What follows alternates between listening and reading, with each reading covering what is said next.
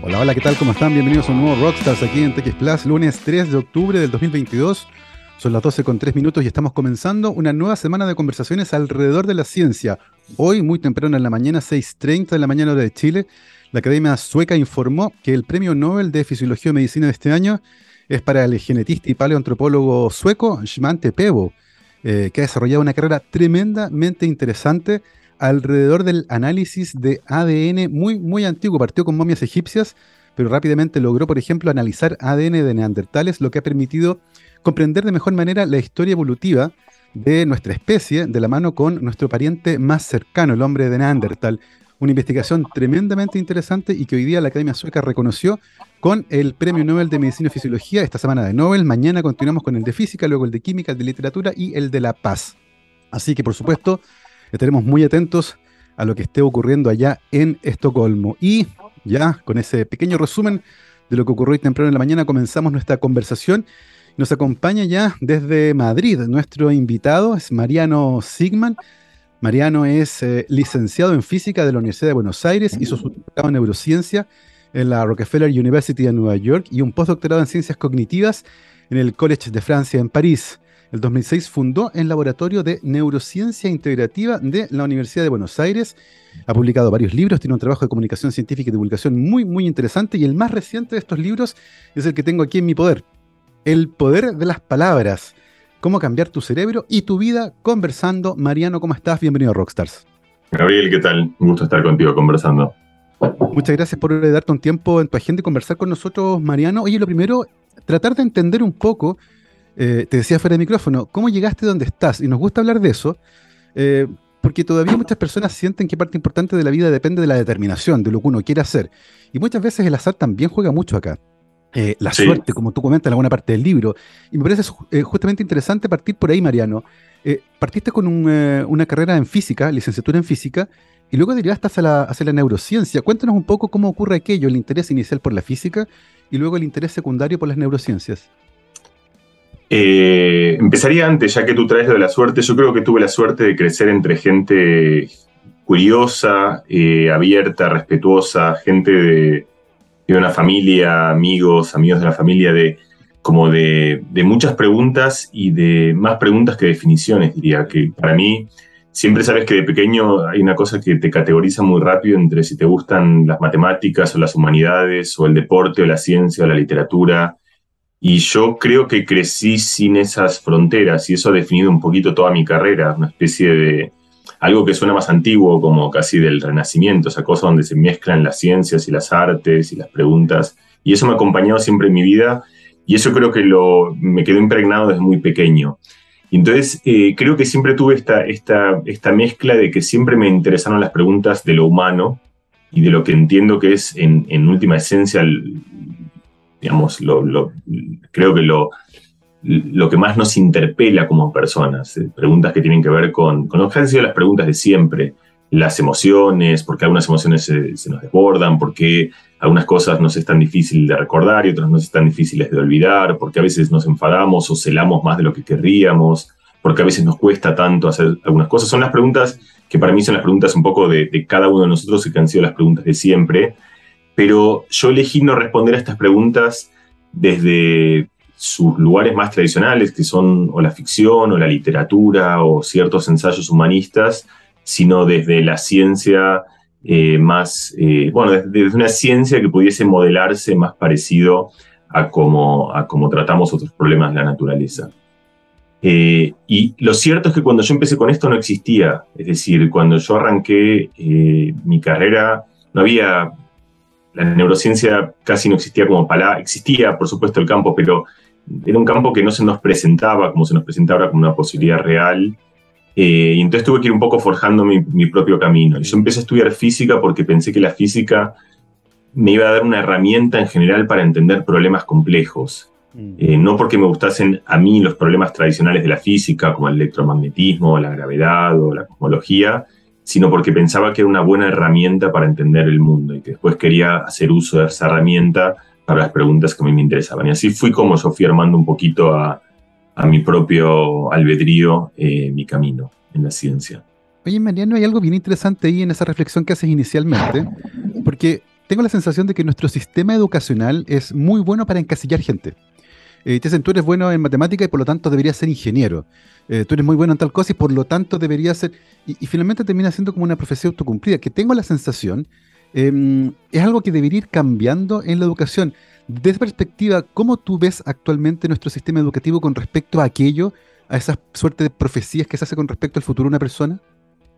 Bueno, el sistema educativo es, es muy genérico, ¿no? O sea, la educación, una enorme porción de la educación no pasa a la escuela, sino que pasa en la casa y pasa entre los amigos. Por eso yo creo que en realidad, paradójicamente, no es la escuela la que nos forja estas barreras, sino que es, somos más nosotros mismos, son nuestros, nuestros padres, nuestros, nuestros colegas.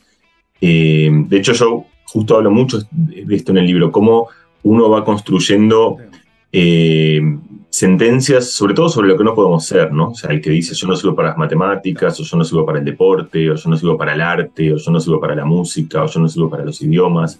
A veces nos pasa que esto no lo dice un profesor, que te lo dice, pero en general cuando te dice un profesor, primero que uno tiene una cosa reactiva frente a eso. Si te dicen que tú no puedes servir para algo, tiendes a tratar de mostrar que ese es el caso. La peor sentencia es la que se profesa a uno mismo, ¿no? Cuando es uno mismo el que, en general, empezando con, una, digamos, una medida que uno tiene de sus propias predisposiciones y de las cosas que más nos cuesta, nuestras zonas de confort, uno empieza a identificar que uno nada mejor en ciertos ambientes y entonces empieza a insistir en aquellos y en alejarse de aquellos que más nos cuesta. Es más una, una vocación personal, diría, que algo que tiene que ver con el sistema escolar. Y confundimos en general lo que hacemos bien con lo que nos gustaría hacer, porque está lleno de gente que a lo mejor no es buena para el deporte, pero quiere hacer deporte, o no es buena para la música, pero quiere hacer música. Eh, y entonces eh, empieza a armarse a través de la presión social y a través de la presión propia un sistema en el que muy rápido empezamos a definirnos como portadores de algunas virtudes y portadores de algunas insuficiencias. Y yo, justamente, eh, una gran parte del libro, que tiene que ver también con un viaje personal mío en los últimos años de experimentación, fue el ¿qué tal si cuestionamos esto? ¿Qué pasa si uno, aquel que dijo yo no sirvo para algo, lo que sea cada persona, de repente dice, ¿qué tal si en realidad sirvo para eso? ¿Qué tal si en realidad lo puedo hacer? Y que no hace falta que sea el mejor del mundo en eso, ni el gran campeón, pero simplemente qué puedo sentir si llego a lugares que estuvieron para mí siempre impensados. Y la experiencia común es que el que llega a un lugar así, el que sube una montaña que pensaba que no podía subir, el que toca una canción cuando pensaba que no podía tocarla, el que habla un idioma cuando pensaba que era imposible, el que logra hacer una pieza de cerámica cuando pensó que nunca en su vida sería capaz de hacer algo con sus manos, aunque eso no sea la cosa más increíble, increíble del mundo, siente una motivación y una pulsión que es muy difícil sentirla en otros ámbitos de la vida, porque no hay nada más bello que llegar a algún lugar que parecía imposible. Tal cual, es una reflexión muy interesante y, por supuesto, vamos a volver sobre ella más adelante cuando comencemos a hablar ya del libro en profundidad. Eh, Mariano, buscando justamente ese camino para tratar de contestar estas preguntas complejas que eran las que te apasionaban, eh, hiciste un doctorado en neurociencias en, en, la Rockefeller University en Nueva York. Cuéntanos un poco acerca de esa experiencia. ¿En qué mundo te metiste cuando llegaste allá a Nueva York a estudiar neurociencias? Mira, yo llegué a Nueva York, en, fue en el año 97, o sea, estamos hablando de hace unos 25 años. Eh, llegué con una maleta a vivir, ¿sabes? Como uno, uno cada vez, que yo he viajado muchas veces y lo que va aumentando en cada viaje es el tamaño de lo que llevo, ¿no? Que aquella vez me fui con una maleta en la que tenía, iba a vivir cinco años a un sitio, llegaba a un lugar nuevo, una casa nueva, un país nuevo, un mundo nuevo, pero venía con una maletita con, tres cosas con esa liviandad que, con, la que uno llega, con la que uno llegaba, diría más bien. Eh, aterricé en un lugar que debo confesar que yo conocía poco antes de... que hay una universidad llamada Rockefeller University, que la mayoría de la gente no la conoce, yo no la conocía, eh, y que además se confunde como con el Rockefeller Center y que suena como... no, no parece, uno conoce como Princeton, Harvard, MIT, eh, pero y luego, Rockefeller en realidad es uno de los institutos de ciencia más prestigiosos del mundo. Debe tener 90 profesores, de los cuales 20 son premios Nobel para arte. O sea, es una especie, tú ibas caminando por unos jardines increíbles en los cuales eh, uno de cada 5, 6, 7 profesores que te cruzaban eran, eran premios Nobel. Eh, y en el cual además eh, había una libertad intelectual también. Así como yo digo, uno, uno tiene la suerte ¿no? de haber crecido en ciertos espacios. Yo caí en, en un lugar que fue un gran trampolín para mí porque tenía una muy buena conjunción de, de, para mí lo que es lo más bonito de la educación, que es una mezcla de herramientas y libertad. Es decir, yo tenía a mi disposición un montón de posibilidades prácticas y cuando tenía que aprender algo tenía con quién aprenderlo y si no había con quién aprenderlo me, invitaban a que vaya a la universidad al lado a hacer un curso para resolver eso. Eh, y al mismo tiempo, Rockefeller tenía, como es muy pequeño justamente, o sea, es un instituto de mucho prestigio pero muy pequeño, no tiene departamentos, no es que tiene el departamento de biología, de ingeniería, de... Entonces es todo transversal. Entonces para mí yo caí en mi lugar en el mundo ahí. Y no solo eso, sino como suele pasar, muchas veces uno aprende de sus maestros, pero uno aprende de sus pares y sus colegas tanto más. Y yo tuve la suerte de formar parte de, una generación extraordinaria.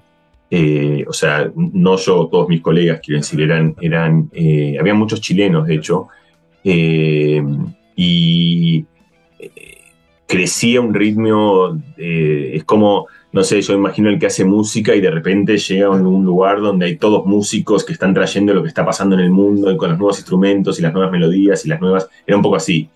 Eh, yo vivía haciendo ciencia, eh, estaba, estaba al lado de la universidad, eh, tenía ahí mis amigos, tenía ahí mi novia, tenía mi, era como que era una especie de internado apasionante en realidad, porque estaba, estábamos llenos de muy buena vida y de muy buena ciencia pasando todo el tiempo. Entonces eso para mí fue eh, una gran suerte, una gran oportunidad y algo que me transformó, digamos, de venir de, digamos, una muy buena educación, que en Argentina todavía tiene esa cosa de que la educación pública es de altísimo nivel, pero una educación, digamos, formal, una educación, digamos, que me había preparado en un lugar muy conciso, a... Mira, te voy a contar una historia, sé que a ti te gusta, eh, cuando, que me acabo de acordar, eh, cuando mm, llegas, llegabas a Rockefeller, te dan como un año que era una especie de incubadora para que pienses el proyecto que ibas a hacer. Era como y en ese año podías rotar entre como todos los laboratorios que tú querías, laboratorios todos buenísimos para definir si querías hacer algo que trajese un poquito de esto y un poquito del otro y cuál era tu mezcla exacta del proyecto que querías hacer. Y no te, no te apresuraban y después, una vez que definías el proyecto, eran cuatro años en lo que te volcabas en eso. Y entonces eh, yo mezclé dos laboratorios, uno que estudiaba neurofisiología, o sea, que estudiaba como la arquitectura del sistema visual y cómo las neuronas reconstruyen las imágenes, cosas que ahora como se han puesto muy de moda, como la, parte de, la algoritmia para entender el reconocimiento de imágenes, lo que está muy en la esencia de deep learning, inteligencia artificial y todo eso, con un, matemático que estudiaba como que estudiaba toda la matemática de eso. hice un proyecto que tenía un título que se llamaba Atención orientada a los objetos en la corteza visual. Eh, que quería decir cómo, cómo hace la corteza visual para focalizarse en identificar que en esa maraña de luces y sombras hay objetos, cómo hace para reconocer esto es una cara, esto es un coche, esto es una... Eh, y cuando termino mi, proyecto de tesis sale un paper, un artículo, en la revista más importante de la ciencia que se llama Nature, que se titulaba eh, Atención orientada a objetos en la corteza visual. O sea, era exactamente el mismo título de, y entonces yo dije, uy, qué problema, porque acabo de hacer. Y tenía un amigo mío, Siddhartha Ribeiro, brasilero, que sigue siendo un, hermano mío de la vida con el que hemos hecho muchas, muchas, eh, mucho, mucho camino juntos, y que nunca me olvidaré porque me dijo, mira, hace un año estabas 500 años atrás, ahora solo estás dos años atrás, has avanzado 498 años. Entonces, esta fue la sensación de llegar a Nueva York, que las cosas que yo estaba pensando de repente, yo pasé, digamos, de pensar una educación donde yo veía los, los trabajos del siglo XVIII, del siglo XIX, que de repente me teletransportaron en un día a un lugar donde yo mamaba lo que estaba pasando en ese momento, en el presente, en la cocina misma de lo más interesante de la ciencia. Y por osmosis, eh, uno un poquito se, te vas contagiando de esa intensidad y de esa libertad de pensamiento, y ese fue el caldo de cultivo en el que yo creo que me, transformé y me formé como científico. Mariano, ¿en qué momento uno se da cuenta de eso? Porque tengo la sensación de que a veces es difícil darse cuenta en el momento, claro, tu amigo brasileño, ¿cierto? Eh, él te dice, te das cuenta que acabas de moverte eh, hacia un momento donde ya estás más cerca del horizonte, estás dos años, pero, pero imagino que estando inmerso en ese ambiente, tremendamente estimulante, eh, lleno de personas que están pensando proyectos distintos, ¿te das cuenta en ese momento del, del privilegio de estar en ese lugar, de lo fantástico que es, o tienes que salirte de ahí para poder verlo? No, ahí te das cuenta, te das cuenta, era muy claro. Bien, bien, mira, te voy a decir unas cosas. La primera es los nombres. O sea, eh, es como, supongo, como, eh, no sé, Messi cuando adolescente se va a jugar al Barcelona y los jugadores que él veía por la televisión de repente son sus compañeros. Aquí te pasa eso también. O sea, los que yo leía en los libros y en los papers y de repente era el tipo que o estaba o era el que venía a dar la charla de los jueves o el que nos invitaban a comer con él Es decir, todo eso que era eh, eh, nombres de gente que veí, los veías de lejos, como por la televisión, de repente, entonces te das cuenta que estabas en la televisión, o sea, estabas ahí mismo. Después la otra cosa que te pasaba era que como que te dabas cuenta que las preguntas que te hacías, que no es porque uno, la ciencia, en general la ciencia, lo que distingue la ciencia más, más para mí, más significativa de la, de la es, realmente, no es tanto el virtuosismo técnico, sino las preguntas que uno se hace. ¿no? El ejemplo clásico de esto es Watson y Crick, eh, que descubrieron la estructura del ADN. Había mucha gente que estaba estudiando estructura de, moléculas, pero lo que, lo que ellos fue importante es que eh, entendieron la estructura de la molécula más importante. No es que eran mejores cristalógrafos o mejores, es que estaban haciendo la pregunta. ¿Y por qué se hacían la pregunta relevante? Porque estaban en el sitio donde esa era la pregunta, que era en Cambridge, en el Instituto de Biología Molecular. Entonces, esto también era muy evidente cuando yo llegué a Nueva York, que era que las preguntas que nos estábamos haciendo, hay algo también, a veces hay una parte que es tecnológica, teníamos buenas, pero por ejemplo, yo en mi caso particular nunca elegí hacer ciencia que, tuviese una sofisticación tecnológica muy alta porque siempre me gustó esta cosa primero un poco más humana, de preguntas más simples, como me gustaba, digamos, estéticamente a mí la ciencia de, digamos, de bolígrafo y papel. Eh, pero además también siempre pensé como que también un tema de una mochila. Yo no quería hacer una ciencia que solo la pudiese hacer en ese lugar. A mí me interesaba hacer una ciencia que fuese pujante. Eh, entonces no era tanto la que lo que te como el los materiales que tienen, sino esa cosa de estar metido dentro del caldo de cultivo en el cual todo el mundo se hace las preguntas importantes y como que no hay miedo a eso, hay una especie de atrevimiento, hay como entonces por eso me parece debe ser un poquito como un jugador de fútbol que llega digamos, que emigra de, Chile o de Argentina, de Uruguay o de Brasil y se va como a un gran equipo en Europa. Y es el mismo jugador en realidad, pero de repente está como una cosa donde, donde todo el mundo siente que, va a una intensidad distinta y eso te estimula y te, y te da ganas de, seguirlo. Entonces, eh, para mí tenía que ver con eso. Y había una cosa también, me acuerdo, por ejemplo, yo tenía otro amigo mío muy querido, Leopoldo Petreanu, otro, Petreanu, otro, otro argentino, él. Eh, y tengo también, son como recuerdos concisos, pero un día estábamos, por ejemplo, cuando yo empecé el doctorado había una discusión muy vigente que era si, porque siempre el dogma fue que no había neuronas nuevas en el cerebro, ¿no? O sea, como que las neuronas del cerebro, a diferencia de otros órganos, una vez que se forman todas, ya están hechas. Pero en Rockefeller, justo por estas cosas pasan, estaban las dos personas que habían cambiado ese dogma. Uno es un argentino que se llama Fernando Notebohm, y el otro es un mexicano que se llama Arturo Álvarez Huilla. Y ellos estaban ahí. Entonces, es por eso, tío, es como que de repente estás ahí en el lugar donde... Y los experimentos que hacían no eran muy sofisticados. Entonces, una de las primeras preguntas que eran las más obvias era si estas nuevas neuronas tienen algún rol y si, por ejemplo, en un momento en el cual estás aprendiendo algo y tienes cierta presión, digamos, eh, eh, por, por descubrir algo rápido, hay mayor proliferación de neuronas nuevas. Tiene que ver con no solo saber que se producen nuevas neuronas, sino que esas nuevas neuronas tienen un rol en la capacidad del cerebro de cambiar para adquirir nuevas funciones. Que una pregunta era claramente, era, lo que te dices, no había que ser como extraordinario para, si estabas en el lugar donde, donde la gente estaba pensando en neurogénesis adulta, era clara que esta era la pregunta. Y un día me acuerdo que con Leopoldo estábamos charlando y dijimos, bueno, la manera de hacerlo esto sería facilísimo si uno lo hace así porque tiene un recurso y eran las 3 de la mañana y dijimos, vamos, y vamos a hacerlo. Y eran las 3 de la mañana y nos fuimos, cruzamos el, el puente, que había un puente que iba desde, y a las 4 de la mañana llegamos al laboratorio Quiero decir, teníamos una vida también, ¿eh? Parece, yo te cuento esto y parece que, que, porque justamente pasaba eso, tenemos una vida desordenada, a veces a lo mejor después, dos días después no hacemos nada, y, pero tenías esa situación de que tenías, digamos, una libertad de preguntarte cualquier cosa, un menú de buenas preguntas disponibles y esa posibilidad de que si querías hacerla podías ir a cualquier hora, en cualquier lugar, iba a estar la infraestructura para, para poder hacerlo. Y eso era de una, de una motivación extraordinaria. Sí, claramente, suena, suena como un paraíso para, para, quienes tienen buenas preguntas. Poder tener la opción, ¿cierto?, de ir a tratar de encontrar esas respuestas. Eh, Mariano, tu, tu, viaje, al menos tu viaje desde el punto de vista del periplo por el mundo, sigue después en París. Eh, cuéntanos un poco cómo, cómo termina de aterrizar esta, esta historia de descubrimiento del tipo de preguntas que te gustaría hacer. Eh, en el fondo, ¿en qué problema te metiste en París? Porque yo fui migrando, mi migración fue de como de la física, yo te decía, esto lo estudiaba como la parte del reconocimiento visual, que es como todavía cerca de la parte más computacional, pero yo es como que, que, me daba cuenta que quería ir migrando hacia cosas que cada vez tuviesen más que ver como con la psicología humana y con las preguntas con las que te contaba antes, las preguntas que me parece que nos interpelan desde siempre, la, memoria, las emociones, eh, la conciencia. Entonces, yo cuando terminé el doctorado sentí que tenía que dar otro salto más, que era un salto de, yo había ido de la física a una neurociencia de sistemas y a una neurociencia, digamos, de computacional, eh, y de eso quería ir como a, más al plano de la psicología experimental.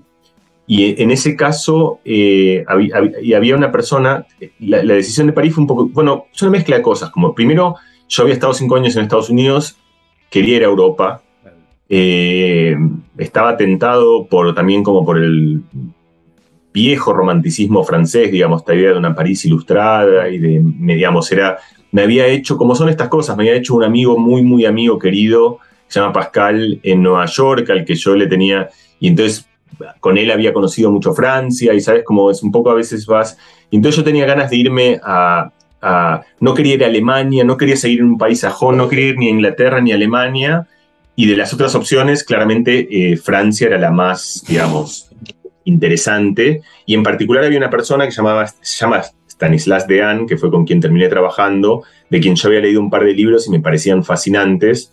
Y en Nueva York, justamente como cuando yo empecé a hacer cosas en humanos, como Rockefeller no tenía, eh, Rockefeller no tenía un, laboratorio, yo fui la primera persona que hizo estudios en, en, neurociencia cognitiva humana en Rockefeller, esa es como la libertad que uno tenía.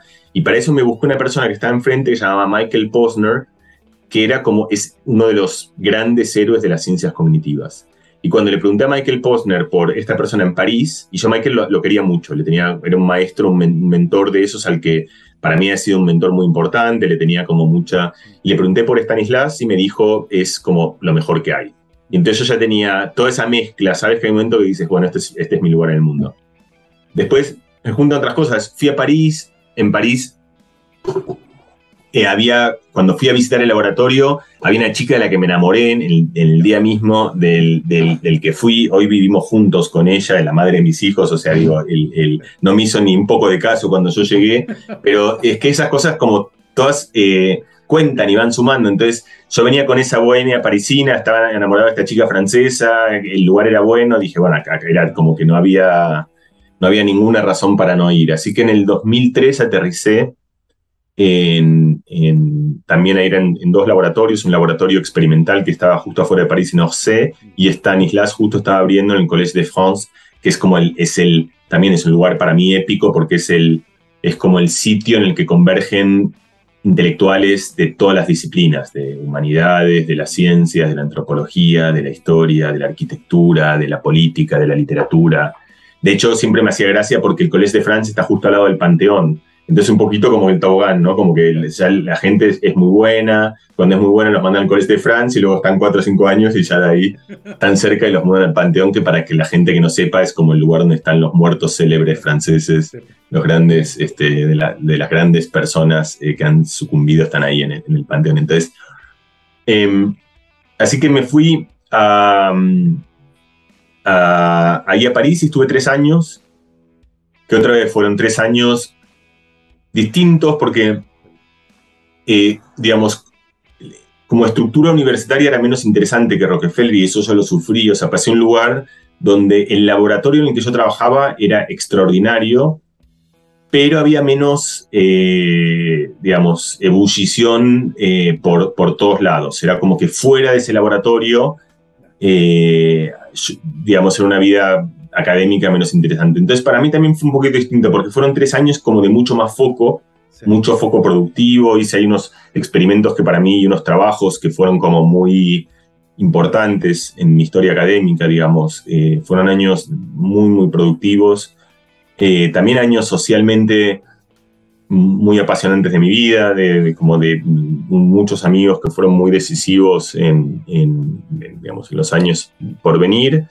Y, terminando París, sí, yo sentí que ya estaba como, ahí tendría, esto habría sido en 2006, o sea que yo tendría unos 32, 33 años, y, y, ahí era el, digamos, es más o menos el momento en el cual uno siente, digamos, yo ya me he formado, digamos, íntegramente y era el momento de armar, digamos, de liderar mi propia aventura. a mí eso me daba ganas, eh, tenía muchísima energía.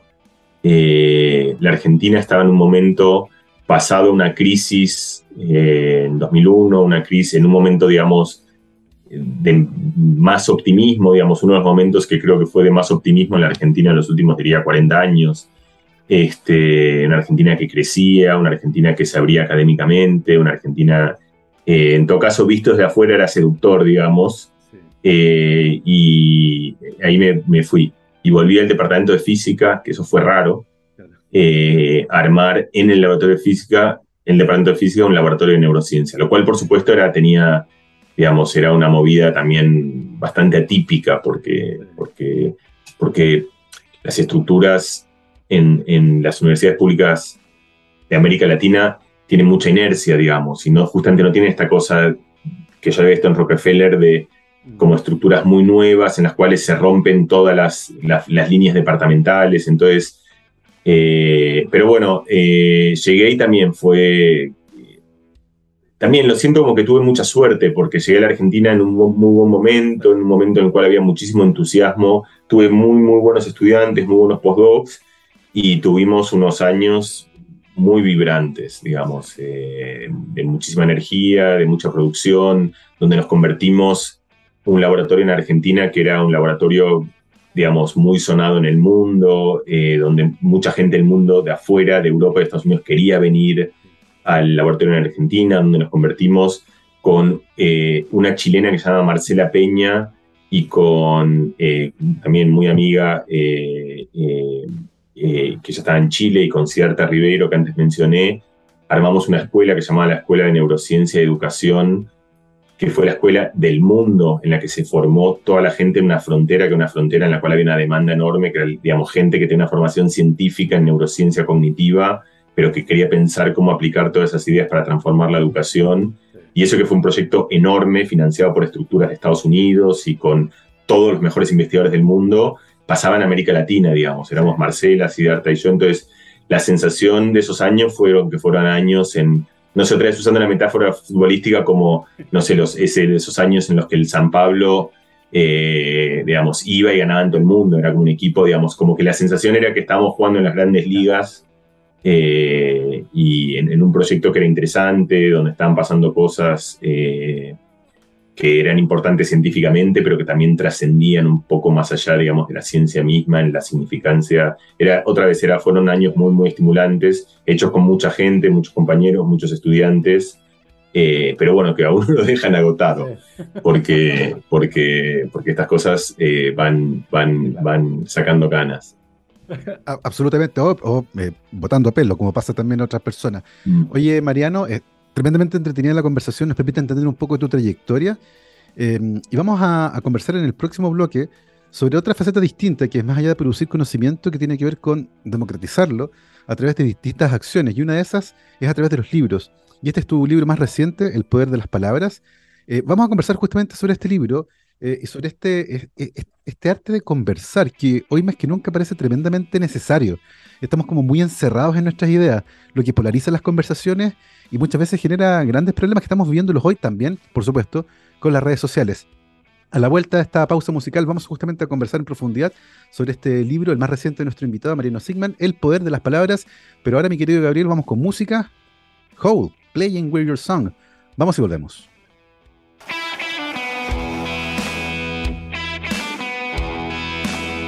Recuerden que nos pueden seguir en todas las redes sociales donde nos encuentran como arroba TXPlus, TXSPLUS. Y hoy, lunes 3 de octubre del 2022, estamos conversando con eh, Mariano Sigman, quien desde Madrid nos estaba contando parte de su trayectoria. Y ahora, Mariano, me gustaría que conversáramos acerca de este libro, em, El poder de las palabras, tu más reciente publicación. Está muy, muy interesante, logré avanzar bastante en la lectura. Eh, cuéntanos un poco, Mariano, eh, ¿de dónde nace la motivación para, contarnos este libro que tiene, tú nos contaste antes, mucho de biográfico, de hecho parte con una anécdota tuya de infancia, eh, cuando tú decidiste que no eras para los deportes, que lo tuyo era otra cosa. Eh, cuéntanos un poco también sobre la biografía un poco de este libro, ¿cómo nace? Mira, yo tengo varios libros, pero tengo dos libros que para mí han sido muy importantes. El anterior, que se llama La vida secreta de la mente, que es un libro para mí clásico de divulgación porque son cosas justamente todo lo que yo he investigado, todo lo que te estuve contando que investigué durante 15, 20 años y en un momento sentí que conocía muchas cosas y que había encontrado una manera de contarlas y de ordenarlas y, mi propio colección de ideas interesantes y, y, lo, lo, volqué todo en un libro. Fue interesante, fue un ejercicio de, como de ordenar, pero te diría que yo aprendí muy poco escribiendo ese libro porque eran cosas que ya conocía. Eh, en, en, mis, digamos, siguiendo la, línea biográfica que, que, que, en la que has mostrado interés, digamos, o que, o que me invitaste, digamos, a, a, que, a, que, cuente, hace cinco años, también un poco exhausto de ese proyecto que contaba en Buenos Aires, me, me vine a Madrid. Y cuando vine a Madrid, deliberadamente elegí hacer un cambio eh, en mi vida cotidiana también y dejar la actividad de ir al laboratorio todos los días y estudiantes de doctorando y pero yo sentí que mi proyecto de, hacer preguntas eh, de neurociencia continuaba igual, solo que te diría que la gran diferencia es que en vez de traer, digamos, como que mi rutina experimental era que yo traía mucha gente al laboratorio, 15, 20, 100, 500 personas, y les hacía tomar decisiones o recordar cosas o ver imágenes y estudiaba qué les pasaba. Y en los últimos años, mi forma de experimentar es que yo fui el sujeto de mis propios experimentos, es decir, yo me puse en carne propia a hacerme preguntas como qué tal si y qué pasaría si. Eh, y eran preguntas que en última instancia son a mí las cosas que más me interpelan y como yo creo que en el fondo somos todos parecidos, lo que te contaba un poquito al principio, las cosas que interpelan a uno son más o menos las que nos, las que nos preguntamos todos, como cosas de cómo vincularnos mejor con la gente que más queremos, eh, a quien más, quien menos hay alguna emoción que se le va un poco de mambo, a algunos se les pasa el miedo y son demasiado timoratos, otros son demasiado celosos y querrían serlo menos, otros se enfadan demasiado, cada cual tiene la suya, pero todos tenemos... Eh, y si te fijas, toda la historia de la literatura está más o menos centrada alrededor de eso, desde, las tragedias griegas, que son más o menos así, una persona que viene le roba a la mujer a otro, como las tragedias, digamos, como la, la, Ilíada y la Odisea, es la historia de, empieza así, ¿no? Es alguien que está, viene uno, se lleva a la mujer, este se vuelve loco, entonces empieza una guerra y se matan durante años, y entonces ya no saben cómo salir de eso y tienen que lidiar con el miedo para... Entonces, lo que yo hice en, estos años fue eh, como eh, tratar de buscar en la ciencia respuestas a estas preguntas que han sido las preguntas de siempre. Eh, y las busqué en primera persona, o sea, yo me puse como, encontré los lugares de mi vida en los que dije, estas son cosas que yo querría cambiar, ¿cómo hago para cambiarlas? Y en vez de, digamos, de ir a un curso, no sé, o tratar de leer, eh, no sé, fábulas griegas, para eso lo que dije es, la ciencia que nos ha dado tantas herramientas para tantas cosas, tiene que darnos también herramientas para esto. Y el libro es, el nuevo libro, El Poder de las Palabras, es una especie de bitácora de viaje de ese camino en el que yo salgo a pedirle a la ciencia respuestas para las preguntas que yo me hago y las que creo que de alguna manera nos hacemos casi todos, que son más o menos las que te acabo de contar. Esa es la historia del libro. Es una historia, por eso para mí también yo aparezco en el libro y aparezco como el antihéroe, porque no aparezco como un virtuoso, aparezco siempre como aquel que hay cosas que no le salen y que quiere cambiarlas y que quiere mejorar algunas cosas de, su vida. Pueden ser cosas de aprender, por ejemplo, está el ejemplo de yo querría mejorar musicalmente, era, era malísimo y que era un idioma que quería hablar. O también quiero mejorar algunas cosas en el vínculo con mis hijos, o también quiero vincular algunas cosas en algunos miedos que tengo. Y entonces, en cada una de esas cosas, por supuesto, no, es un libro, digamos, yo aparezco poquito, no es que porque si no sería.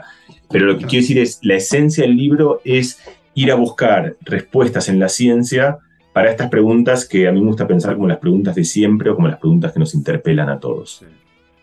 Y es un libro que tiene mucho que ver con, con cambio, con, de distinta naturaleza. Eh, hay una frase que, está en el libro, de hecho, y resume muy bellamente eso, del poeta Walt Whitman, que dice, sí, me contradigo, ¿y qué? Yo soy inmenso y contengo multitudes. O como dijo un futbolista chileno, Carlos Caselli, no tengo por qué estar de acuerdo con lo que pienso.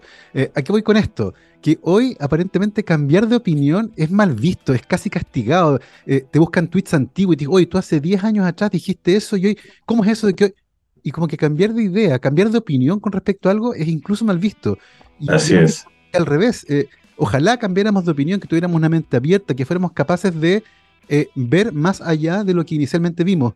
¿Qué te parece en particular ese, ese diálogo que se produce cuando alguien cambia de opinión y es criticado, se le acusa de darse una voltereta. En política pasa mucho. Sí, eh, sí, porque son, son hábitos, ¿no? Son hábitos. Eh, de hecho, el hábito de no cambiar es un hábito más propio de la infancia, ¿no? El, dominio más claro es el de los sabores, ¿no? A un niño le gusta comer siempre lo mismo, le gusta que le cuenten siempre el mismo cuento. Eh, y además, en ambos casos lo que quiere son sabores fáciles, digamos. Quieren cuentos que termine bien, quieren gustos dulces o. y después uno en, la vida y además quiere irse de viaje también al mismo lugar, y en general son lugares como bucólicos o hedónicos, digamos. Y después uno en la vida empieza a descubrir, pongamos por ejemplo solo el ejemplo de los sabores, que te empiezan a gustar cosas picantes o cosas agridulces o el, sabores asiáticos, el kimchi, cada digamos, cada uno encuentra el suyo, o, pero uno va entendiendo que la vida es más que una versión monocromática de algún placer muy conciso. Entonces justamente lo que uno tiene ahí, y por eso existen estos restaurantes fabulosos que nos dan como sabores muy originales, es que uno tiene una disposición en la cual descubrir, cuando descubres algo nuevo, eso lo asocias al placer y lo asocias a una vida más vivida, a una vida que tiene más colores. Eh, pero en el dominio de las ideas mantenemos una especie de tosudez infantil en el que queremos seguir todo el tiempo, en el que cuando nos interpelan justamente con sabores nuevos, picantes, eh, difíciles de, digerir a veces o, difíciles de entender, en vez de disfrutarlos, como ha pasado muchas veces en la historia humana, o sea, eh, de hecho los filósofos griegos aprendían así, es decir, Sócrates cuando quería aprender sobre algo lo que hacía es se lo contaba a alguien eh, y ese alguien le empezaba a decir, no, pero fíjate que esto está mal. Y, él, cuando le decían que está mal, en vez de rechazarlo, él se da cuenta que ese era en los bastidores que él necesitaba para ir descubriendo y forjando una idea a partir de las, como el ping-pong de intercambio de ideas que él disfrutaba más que nada. Y al revés, si él hablase con un interlocutor que le decía, sí, claro, sí, claro, sí, claro, se iría aburridísimo como una persona de buen paladar que va a un restaurante en el que lo único que le dan es, no sé, unos fideos con mantequilla, digamos, y que dice, dame algo más interesante. E, eso, esa parte en particular, Mariano, es muy interesante porque tiene que ver justamente con el título del libro, el poder de las palabras, que se expresa a través del diálogo, de la conversación que permite contrastar estos argumentos y, construir a partir de ahí algo que es más grande. Eh, pero parece que eso choca hoy con nuestra ardiente necesidad de tener la razón y pasa mucho que hay personas que enfrentadas a alguien que opina distinto y que quiere establecer un argumento, en vez de sentirte invitado a conversar, te das vuelta y te largas para preservar una creencia, por ejemplo. Pasa mucho hoy eso. ¿Cómo, ¿Cómo podemos cambiarlo para tener una sociedad que sea un poquito más reflexiva? Sí, es cambiarlo parecido a... Estas cosas es un cambio de disposición. Es decir, es abordar la conversación de otra manera y con otro objetivo y con otro anhelo. Y esto parece muy difícil, pero no lo es. Los hábitos se cambian, es decir, no se cambian de un día para el otro, pero se cambian más fáciles de lo que uno piensa. Es decir, pensemos hábitos de seguridad, como nosotros cuando éramos niños eh, íbamos en el coche y sin cinturón de seguridad, y era lo más normal. Ahora si ves cuatro niños, no solo eso, en la caja una camioneta, sueltos. Ahora si ves cuatro niños este, adelante moviéndose sin cinturón de seguridad, te parecería rarísimo. Y pasaron 15 años, no es que han pasado. Bueno, lo que cambió es una predisposición sobre, digamos, cuáles son las prioridades que tienes cuando te acercas a algo. Y en este caso particular, la seguridad se ha vuelto muy prioritaria. Tan prioritaria que nos obnubila respecto a otras cosas eh, y, genera este hábito tan fuerte del cual hemos cambiado. Lo mismo, exactamente lo mismo pasa con la conversación. Hay épocas, hay gente, hay lugares, hay momentos en los que uno se acerca a la conversación otra vez con un ánimo de, de disfrutar, de aprender, de descubrir. De hecho, es la conversación que casi todos tenemos en el, en el espacio de la amistad. Es decir, cuando uno se junta con amigos a conversar, quieres que te hagan reír, quieres que te sorprendan. Tampoco te hace gracia un amigo que te diga exactamente lo mismo que estás esperando. Te gustan esos amigos que, te dicen algo y que, eh, y que te llevan a algún lugar que no lo pensabas. Pero en otros ámbitos, que no es solo el ámbito de la política y la ideología, ese es el más reconocible, pero también muchas veces el ámbito de la familia, el ámbito de la pareja, el ámbito de la educación eh, padre-hijo, son ámbitos en los que la conversación se ha ido alejando progresivamente de ese lugar de goce de la diversidad, de goce de lo complementario, de goce de la, justamente de la dificultad de transitar por momentos de incomodidad o por momentos eh, de, donde, donde, donde digamos, no estás en tu territorio de, mayor seguridad. Pero esto, y ahora sí quiero traer ciencia, digamos, justamente cuando yo decía antes, yo fui a, preguntarle a la ciencia respuestas a estas cosas, es que justamente estos son los dominios en los cuales estamos llenos de gente que vierte opiniones. Para mí que tendría que ser así, para mí que tendría que ser de esta manera. Pero con la ingeniería no decimos eso. Hay, un, hay alguien que lo estudió y dice, un puente se construye así, señores, o sea, ustedes saben lo que quieran, pero o sea, hay 250 años de historia y si quieren no caerse, más vale que le pongan estas dos estructuras porque si no va a haber una distribución de tensores que el puente se va a caer. Bueno, la conversación también hay mucha gente que lo ha estudiado y que sabe cómo hacer, pero mucha gente, hay gente, hay un laboratorio, yo cuento mucho, lo estudio, un laboratorio en Israel que estudia diálogos entre gente palestina e israelita que hace 35 años que lo que hace es juntar gente que piensa que se odian y que piensan completamente lo contrario y que se pregunta cómo tienen que hacer para que esa gente se encuentre y que el resultado de esa conversación sea una mejora en, en la amplitud de perspectivas, una mejora en pos de la paz, una mejora en pos del entendimiento del uno del otro y no de profundizar diferencias. Y tienen conclusiones que son básicamente, por eso ahí es donde viene que no es, no es ciencia estelar, no es ciencia de... Pero es muy importante, la conclusión es que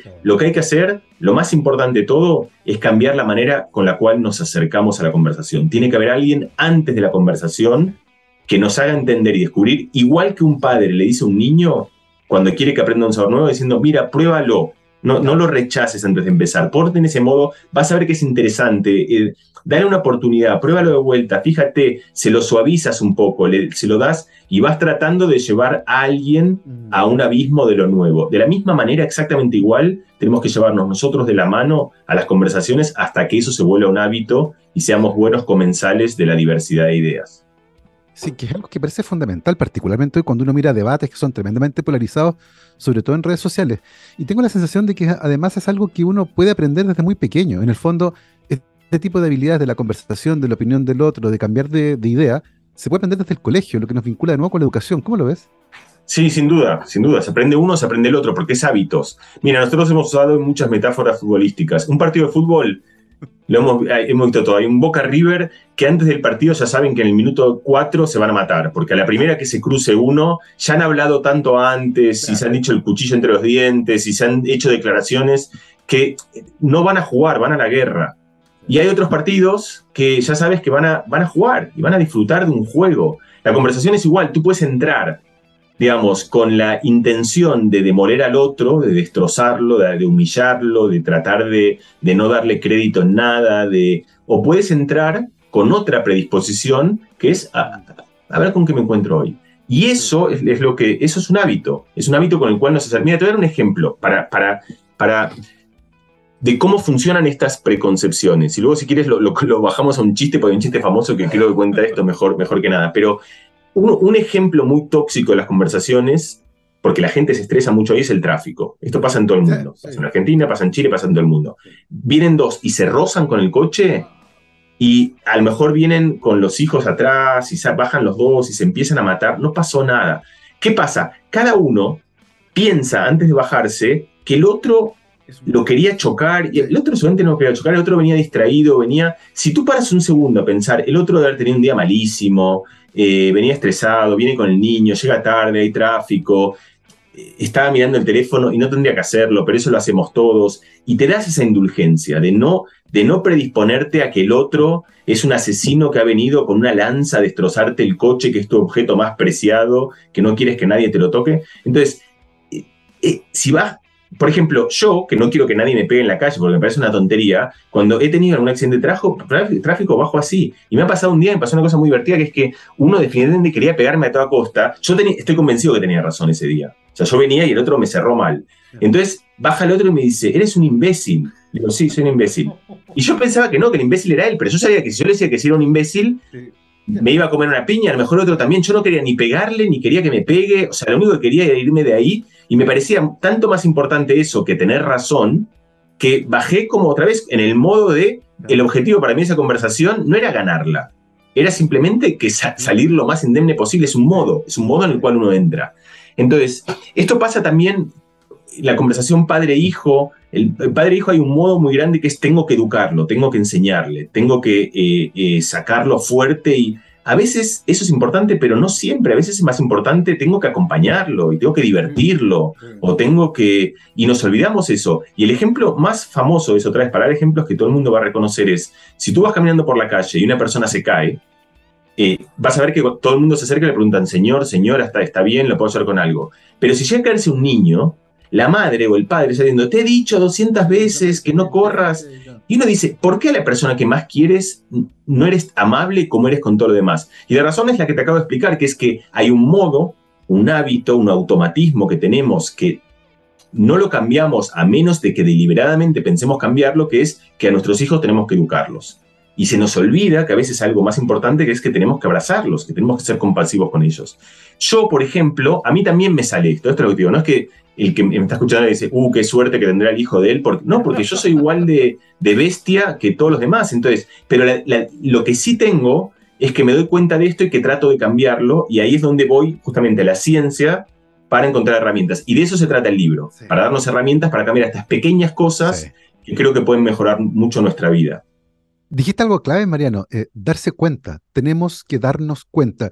Y muchas veces en la vorágine del mundo, mirando el teléfono, corriendo de acá, yendo para allá, con el trabajo, como que no tenemos tiempo de detenernos, justamente a darnos cuenta. Hay que, hay que ser indulgente con uno mismo y decir, necesito una pausa para poder reflexionar sobre esto.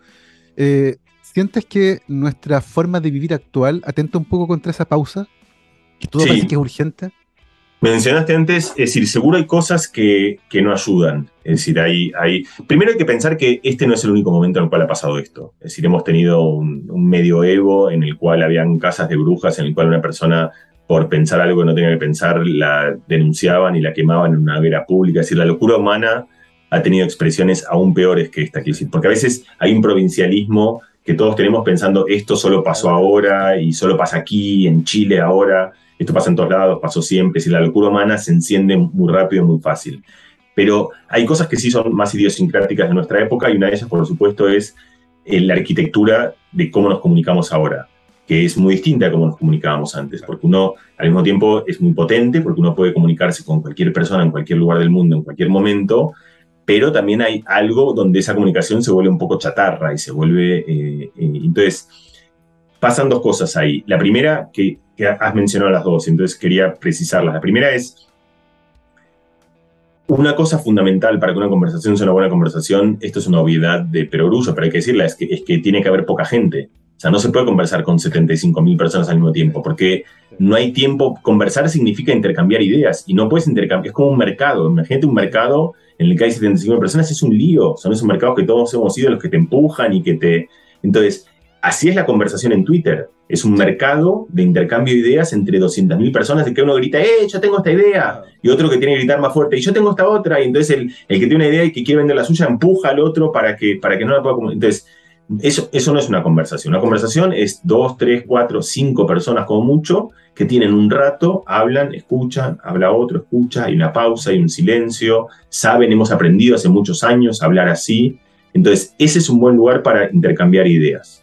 Eh, la, las redes sociales no lo son. Pueden ser buenas para otra cosa, pero no son buenas para, pueden ser buenas para propagar ideas, pueden ser buenas para, si quieres algo que lo sepa todo el mundo, lo puedes contar, pero no son buenas para intercambiar ideas. Entonces, y tampoco lo es WhatsApp. Es decir, no es lo que no es Twitter y no es Instagram. WhatsApp es un lugar pésimo para, para, para, para intercambiar ideas. Y la segunda cosa, que también has mencionado en esta cosa de la vorágine, es que muchas industrias y muchas tecnologías, la tecnología alimenticia, la tecnología eh, digamos, social, de, a, través de Twitter o de Instagram o de Facebook, mm. eh, la tecnología de la comunicación, también la tecnología del sexo con la industria del porno, mm. es tan eh, efectiva en el sentido de que con muy poco esfuerzo uno llega a tanto. O sea, tú pones un tweet y tienes 10.000 personas que te aplauden. Mm. Abres una alacena y tienes 800 millones de calorías. Antes eso tenías que caminar mucho y bajar muchas frutas de un árbol y te llevaba mucho tiempo. Entonces, lo que hay ahora es, una situación donde la gente que ha estudiado todos los sistemas de, digamos, el, equilibrio entre la recompensa o el placer y la adicción, es que las cosas se vuelven adictivas cuando el círculo entre que tú quieres algo y lo tienes es muy rápido. Cuando eso es muy rápido, entonces las cosas se vuelven muy adictivas. Y todas las industrias han convergido a eso, y justamente eso lo que hace es que seamos adictos a todo.